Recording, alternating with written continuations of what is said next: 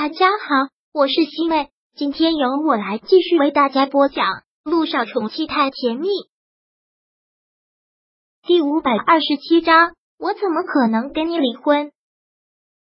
陆一鸣今天真的是特别忙，在外面忙了一天，回来医院的时候已经很晚了。他给姚一星打电话，姚一星居然一直都没有接，难道一直都在忙吗？他回到医院之后，径直的跑进了会诊室。果然，姚一星就一个人在办公室里坐着。到了晚上，会诊室没有医生值班了，都会在病房值班。他一个人坐在办公室里，而且又没有开灯，这个样子真的是吓了陆一鸣一跳，忙打开门走了进去，问道：“一星，你怎么一个人在这里？刚才我给你打电话，你也没有接。”听到是陆一鸣回来了，姚一星抬起头来，陆一鸣很震惊的是。他现在满目泪痕，看到他这个样子，陆一鸣真的是吓坏了。好久没有看到他哭了。自从结婚之后，两个人都过得很幸福，怎么突然就掉眼泪了？陆一鸣连忙凑过去看着他，问道：“怎么了？怎么一个人在这里哭？怎么也不接我电话？”姚一兴什么都不说，就是抱住了他，钻进了他的怀里，然后放声的哭着。看到他这个样子，陆一鸣真的是摸不着头脑，又心疼又紧张又着急。怎么了？这是怎么突然就哭成了这个样子？是不是有人欺负你？姚一兴现在什么都说不出来，哭着摇了摇头，然后将放在办公桌上的化验单递给了陆一鸣。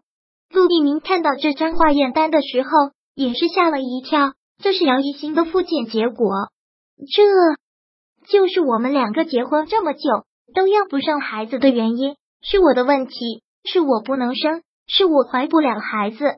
姚一新看到这个结果的时候，感觉天都要塌了。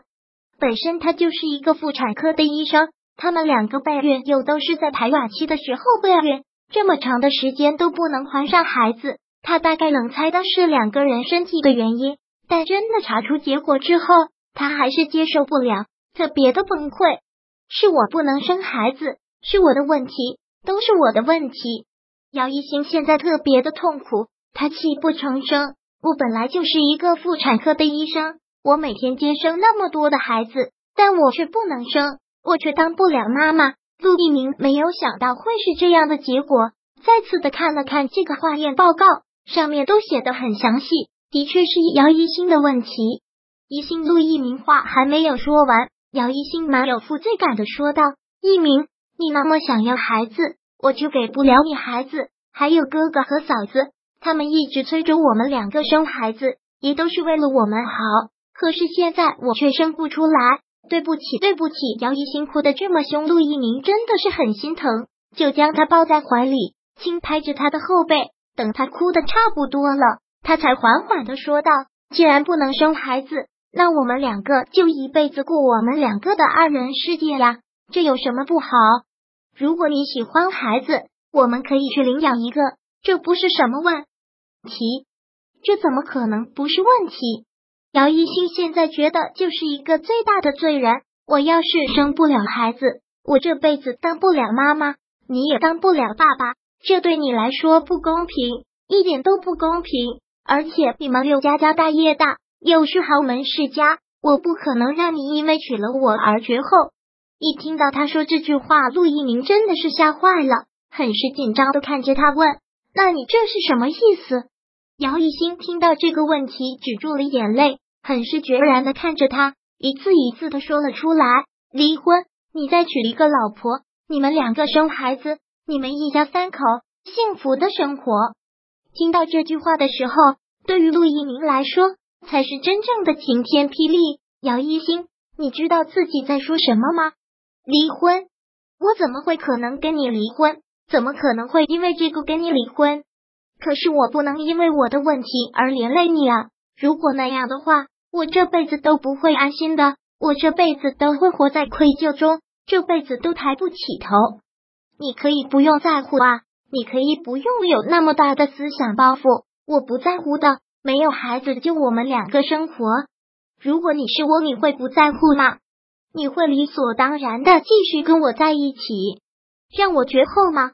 姚一星眼泪止不住的往外流，而且你又那么喜欢孩子，我知道你爱我，你也可以接受这样不完整的我，可是我做不到那么心安理得，就因为你对我这份爱，我才不能让你的人生有缺憾。如果是那样的话，我就太自私了。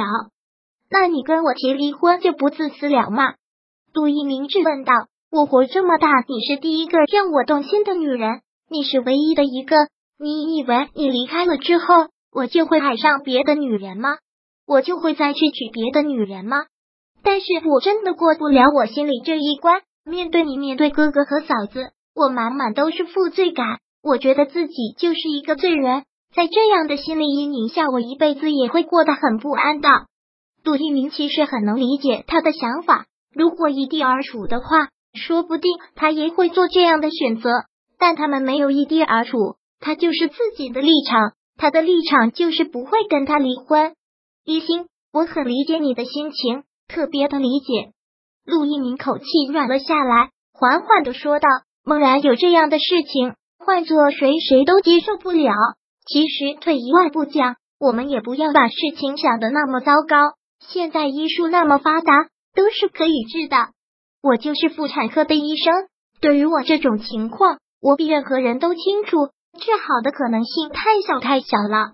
姚一星就是因为懂，所以才觉得绝望。就算有百分之一的可能性，那也是可能性啊。在医院这种地方，随时都有可能发生奇迹的。那你这么说，你还是希望能有自己的孩子，而我给不了。杜一鸣听到他这么说，简直是哭笑不得。我说让你尝试着去治疗，是让你不要有那么大的心理包袱。并不是说我有多么的介意。